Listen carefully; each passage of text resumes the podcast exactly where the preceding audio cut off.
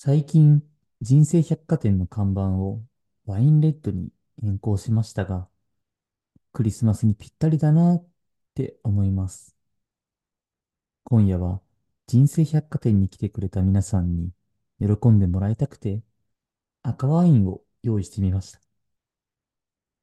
街中はクリスマスのイルミネーションが輝いたりしていますが、今夜も変わらずに皆さんをお待ちしています。そして、人生百貨店、おかげさまで1周年を迎えました。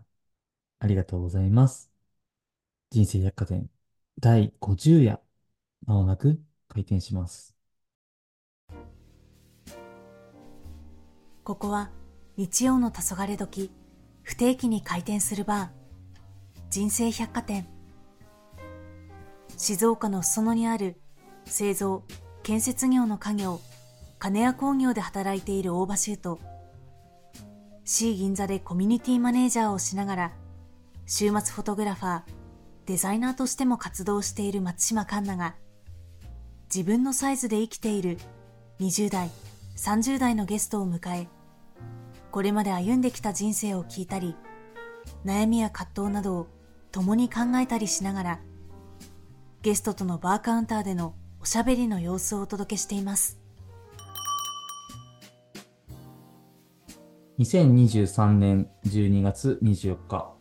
今夜はクリスマスイブだけど、かなクリスマスの思い出とか、印象に残ってる出来事みたいなのって何かあったりしますか？そうですね、クリスマス、印象的って言っていいのか分かんないけど、インフルエンザに同社になったことがあったりして。今年はならないように気をつけたいなって思っているんですけど、インフルエンザもちょうど流行ってるの、ね、いや、そうなのよ。そうなんです。ちょっと最近周りでやっぱ増えてきたりとか、流行ってきてるなって感じなので、うん、ちょっと気をつけたいなと思っています。ちなみに、クリスマスらへんでケーキを食べたりとか、そういう予定はあるの？ケーキは食べたいなと思ってるので、多分食べると思います。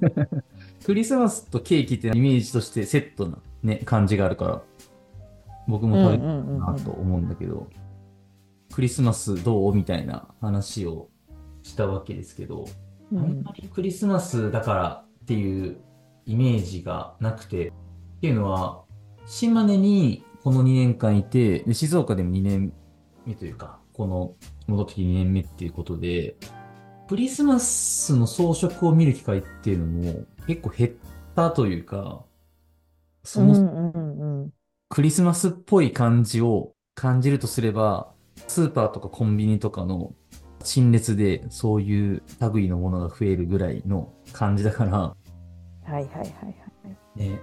クリスマス、まあでもクリスマスソングがラジオから流れてくるってなると、あ、クリスマスが近いな、みたいなところはあるかもね。うんうんうんうん。確かに確かに。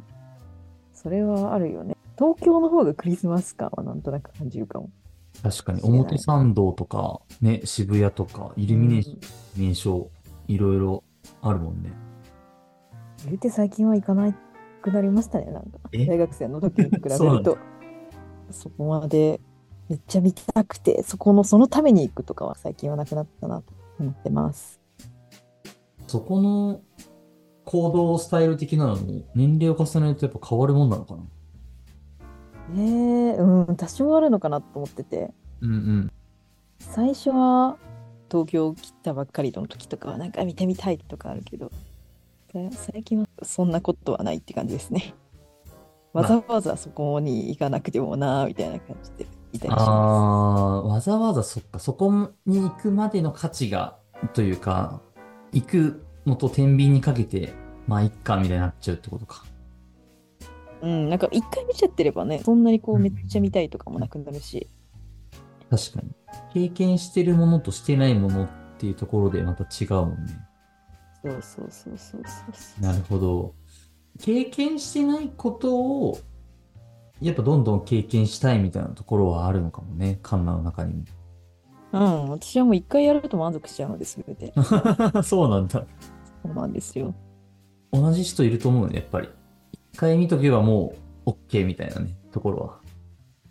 で皆さんも今夜はクリスマスなので、どういう風に過ごしてるか、ちょっと気になるところなんですけども、今夜でこう2023年の影響的には最後に実はなりますので、ちょっと今夜はゲストはなしで、カンナと二人で、この2023年をちょっと振り返りたいなっていうふうに思うんだけど、ざっくりちょっと聞いちゃうけど、カンナはこの1年はどんな1年でした？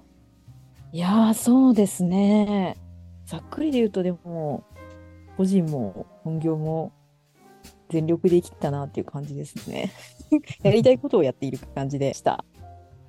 外から見てても、本当に全力投球をしててっていうところが伝わってきたんだけど、具体的に個人の活動とかもいろいろしてると思うんだけど、どういうことをしてきて、この1年振り返ってみて、すごいなんかこれは印象に残ってるな、みたいな活動とかあったりする？これというのがすごい難しいんですけど、でも最近それこそまた企画飯とかは結構ね、半年間やってたので、結構印象深い出来事かなとは思います。ね、以前、人生百貨店に来てくれた前田明さんも参加してたうん、学飯ですね。そうそうそうそう、そうでございます。実際に企画提案っていうのかなをするような形なのかなっていうふうに思うんだけど、苦労したというか、なんかここがしんどかったみたいなところってあったりするのかな？企画というか、なんか企画提案というか、課題を出すんですよ、毎月。へえ、うんうん。それの良し悪しっていうよりかは、企画の作り方を学ぶ講座っていうわけではなくて、自分の道とか物語を作るっていう講座なので、なんかノウハウを学ぶところじゃないのがまあ前提としてあるのよね。うんうんなので、まあ、一応課題としてその何か企画は出すんだけど、それの良し悪しが決まるというよりかは、この人のこの企画のこういうところが良かったですみたいな、お互いにフィードバックし合うみたいなうん。感じなんだけど、まあそれで一応まあ企画を毎月出すというところで、まあそれなりにでもやっぱ考えるから、うんなんかその企画を出すみたいなところがむずくて、正解がないからこそっていうのもあるし、ちょっとこう本業とかでやってるやつの企画とはまた違うなっていう感じだから、ちょっとそこには苦戦してました。自分の内面に向き合うみたいなところの過程があるってことなのかな？そうだね。そうそうそうそう。結構そこもある。あったなっては思いますね。確かに、カンナはすごい直感というか、写真とかデザインとかも多分そうと思うんだけど、割と直感だったり、いいなっていうふうに思った感覚をすごく大事にしてるのかなって個人的には思ってて、そうすると、うん。自分は今何をしたいみたいな、この内側に問いかけるみたいな、時間をかけるみたいなところって、ちょっと難しいというか、苦手なのかなって勝手に思ってたんだけど、そこら辺はどうなのかな？時間をかけてちゃんと向き合わないとなんかできないなと思ってて。うーん。なんか普段その私もなんかいろんな活動しまくってるから、あのそれで時間を作るのが結構難しいなっていうのがめっちゃありました。確かにね。それ自体は得意、不得意とかではないんだけど、立ち止まって振り返ったり考えたりする時間って、仕事しながらとかどうしても難しいよね。いや、むずい。そう、めちゃめちゃむずくて、ちょっと、それでなんか半分やっつけみたいな感じで、やべえみたいな感じで出してしまったりとかしていたので、なんかそこはかなりもったいないなみたいなところがあったりする。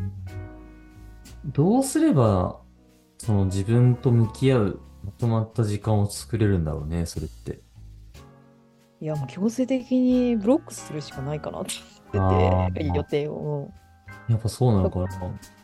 うん、とか、なんか誰かと約束するとかね、うんうんうんうん。良いのかなとか思っていて。自分の声に向き合うとかさ、自分のこれからについて考えるとかって行為というか、それ自体が大事っていうのはさ、前提としてあるけどさ、うんうんうんうん。その短時間で考えられるものじゃないじゃん、それって。いや、そうなのよね。そうなの、そうなの。定期的にちょっとずつ誰かを巻き込みながらやるとかっていう積み重ねが大事なのかもね、それって。うん。私はなんかもう本当に自分が弱いので、そうやってやるしかないかなっていう気がしてます。でもその弱さじゃないけど、自分の苦手みたいなところがさ、ちゃんと理解できてるのとできてないとではまた違うじゃん、それって。うんうんうんうんうん。そうね、確かに確かに。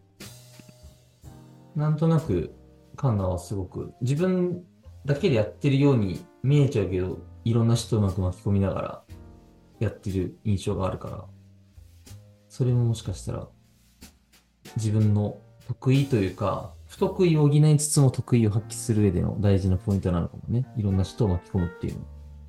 うん。私は本当にそれじゃないとやれてないですね。すべていろんなことも。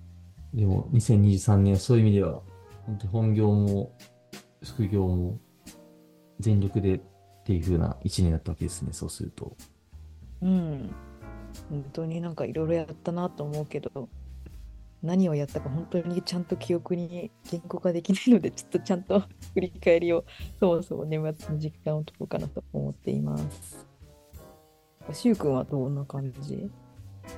この一年は、意識として、何かを続けることみたいなのを、頑張ろうっていう風に、下半期から特に思い始めて、まあ仕事もそうなんだけど、プライベートというか、個人的な活動の中で、続けられたなっていうことが、2、3個実はあって、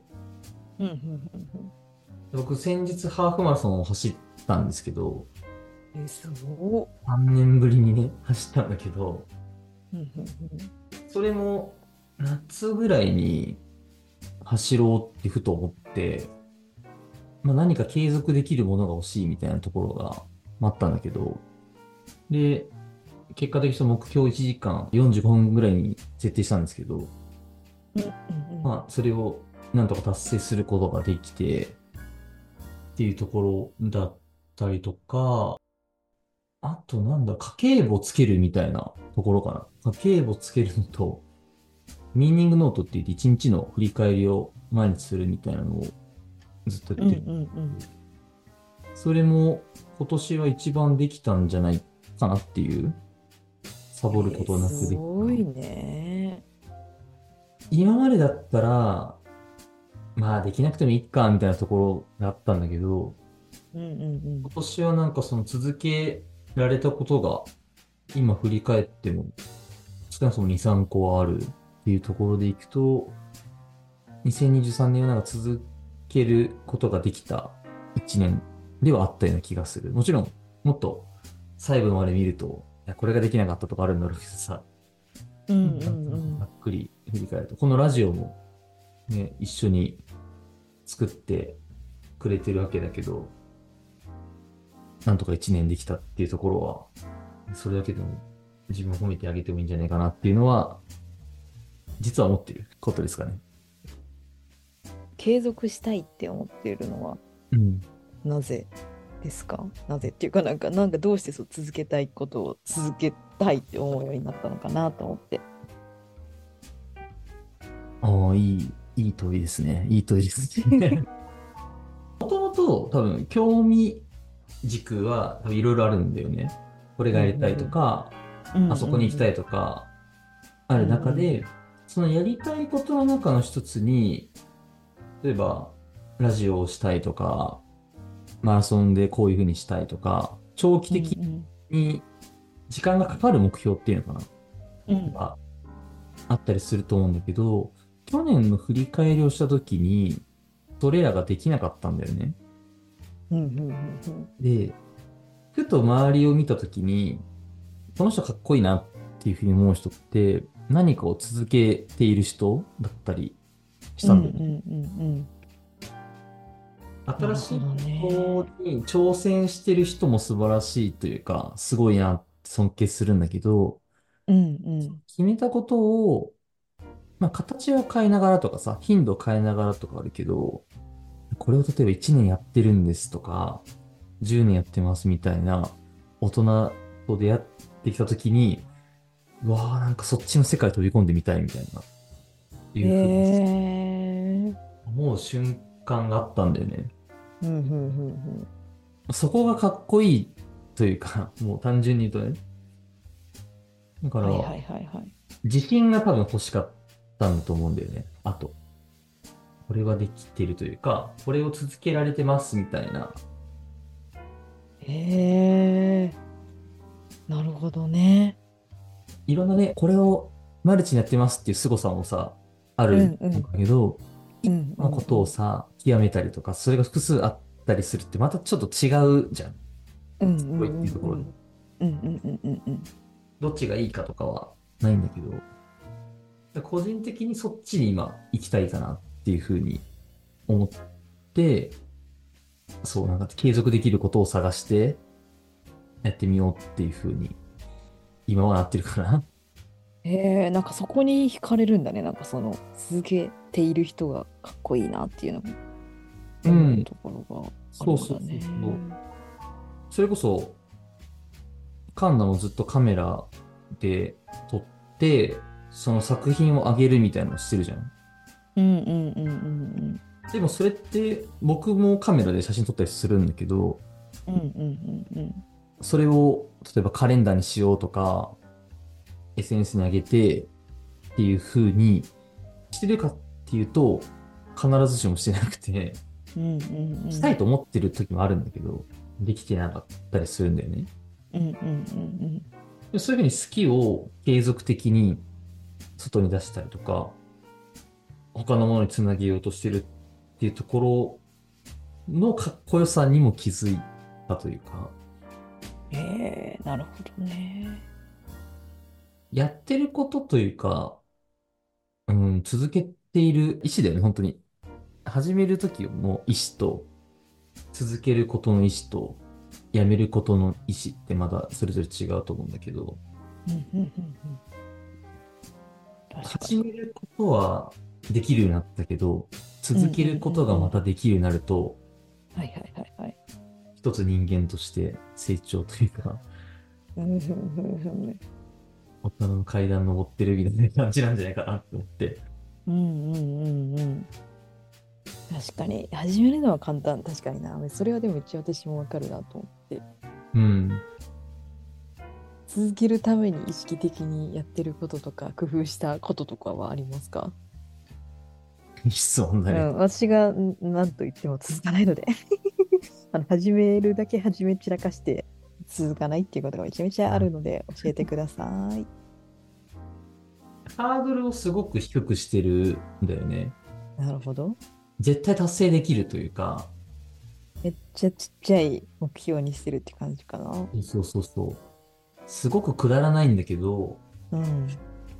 例えば、昔はノートを毎週1本は更新しようとかっていうふうに思って書いてたんだけど、うん。それすらもう8ヶ月ぐらい実はやってないというかやれてなかったんだよね。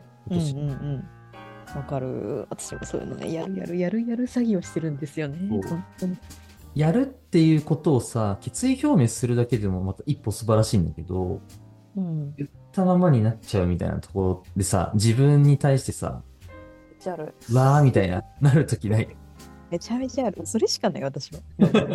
なんだろだからもう、そうやったら1ヶ月に1本でいいやとか、もっとハードル下げちゃう。絶対これならいくでしょみたいな。う。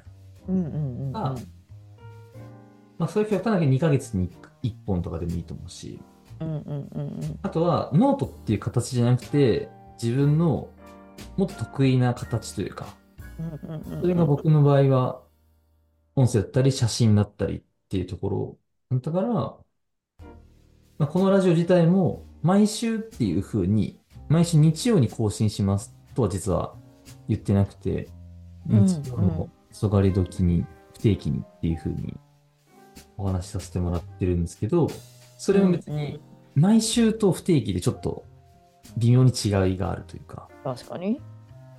それがあるから、まあ、更新はしてるな、みたいな。その、うんうん。できてるポイントを割といろんな形で掴んでいくみたいなところなのかな。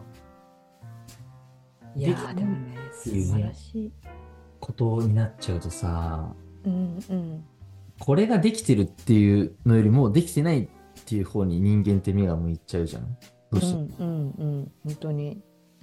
そうじゃなくて別に好奇心旺盛なのすごいいいことだから、その好奇心っていうのを嫌にならないレベルで自分を認めてあげるっていうことがすごく大事な気がして、うん、今を続けてるかなっていう。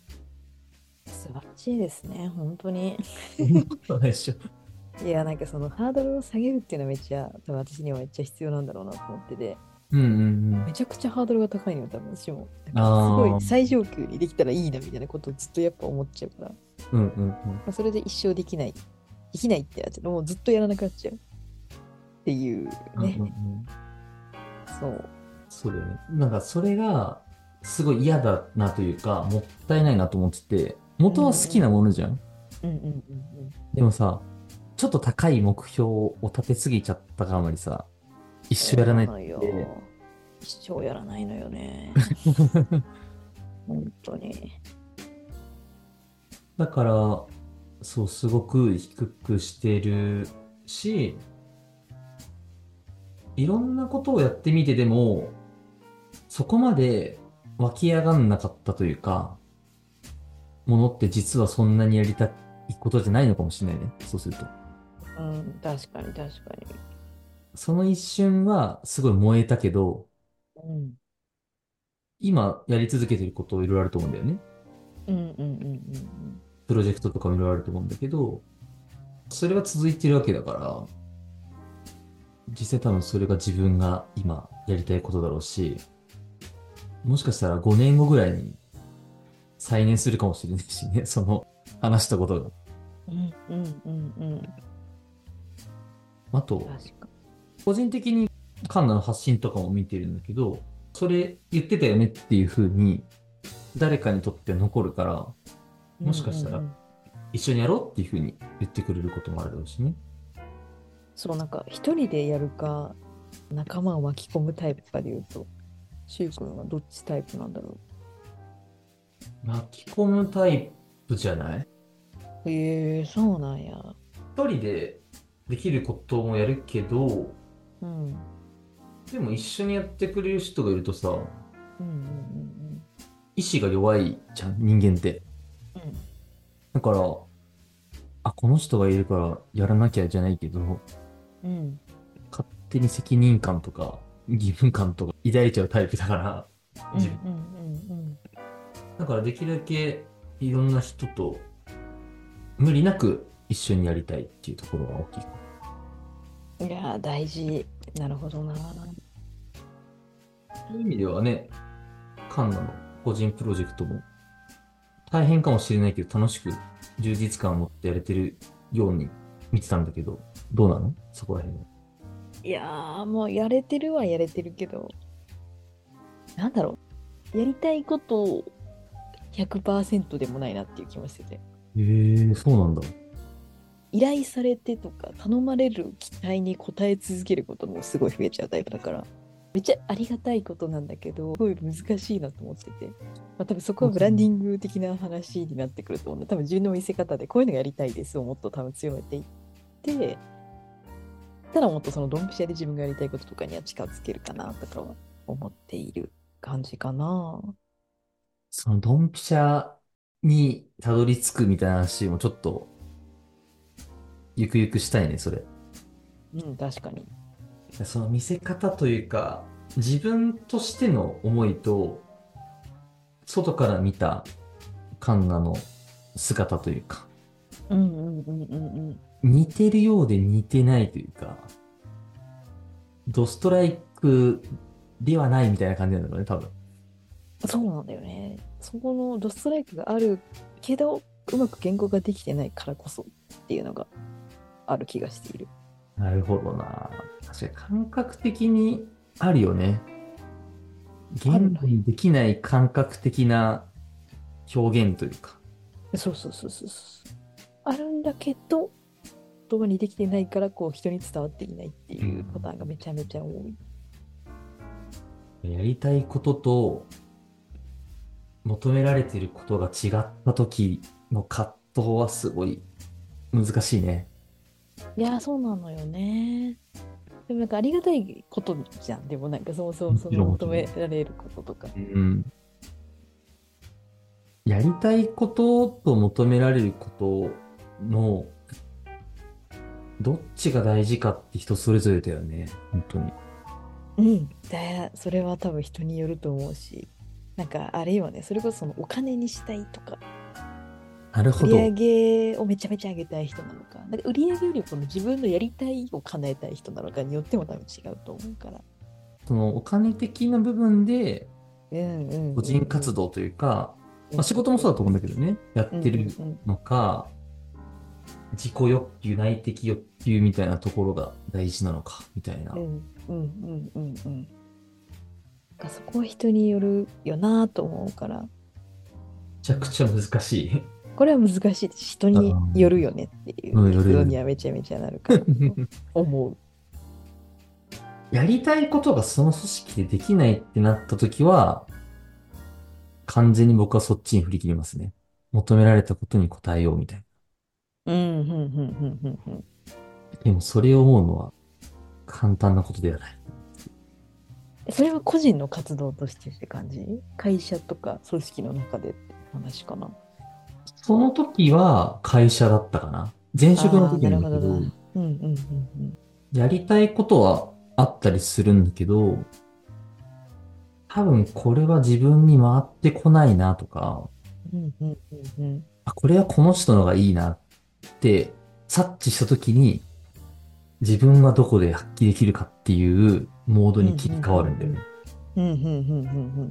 その時に完全に穴が開いているところに飛び込んだりとか、言われたことに、まあ、全然やりますみたいな、うんうん自分のやりたいを見せることなく、淡々と行うみたいな。そこはあったかな、昔。会社に属している以上、それはまあ多少あるのかなって気はするよね。ね。個人活動そういう意味では、自分の意思でできたりするけど、さっき言ったように、どういう要因でそれをやってるかっていうところでまた変わるんだよね。うん、うん、そんな気がしてる。これの話はちょっと長くなりそうなので、うん。またの機会にちゃんと時間を作って、ね。ゆっくり話したいね、これね。またこの、このテーマでなんか成立しそう。このテーマ成立するね。うん。今回は2023年の振り返りっていうところからちょっと派生してやりたいことを求められていることみたいな話をちょっとしてきたんですけど、皆さんこういう葛藤みたいなところを感じている方いたらどういうふうに考えているというか向き合っているのかぜひ僕たちにもシェアしてもらえたら個人的というか二人にとって嬉しいんじゃないかなっていうふうに思いますのでよろしくお願いします。ぜひお待ちしています。はい。さて、今夜の放送で、2023年の人生百貨店はクローズになります。次回の開店日はですね、通常であれば、こう日曜の黄昏時に不定期にオープンしてるわけですけど、2024年の1月1日、12月31日はちょうど日曜日なので、遅くですけども、1日の日付が変わった頃にオープンしますので、また人生百貨店に新しい年に変わった瞬間来ていただけると嬉しいなと思います。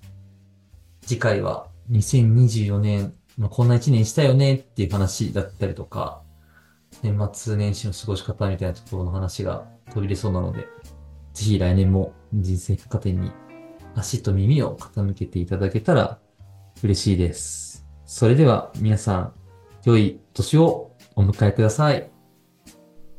ここで番組からのお知らせです。人生百貨店では皆さんからの感想やお便りを概要欄に貼ってあるお便りフォームでお待ちしています。番組の情報は公式インスタグラムや X で行っていますので、そちらのチェックもお願いします。人生百貨店はお聞きのプラットフォームで日曜夕方に不定期に更新中なので、フォローいただけると嬉しいです。それでは、また日曜の黄昏時にお会いしましょう。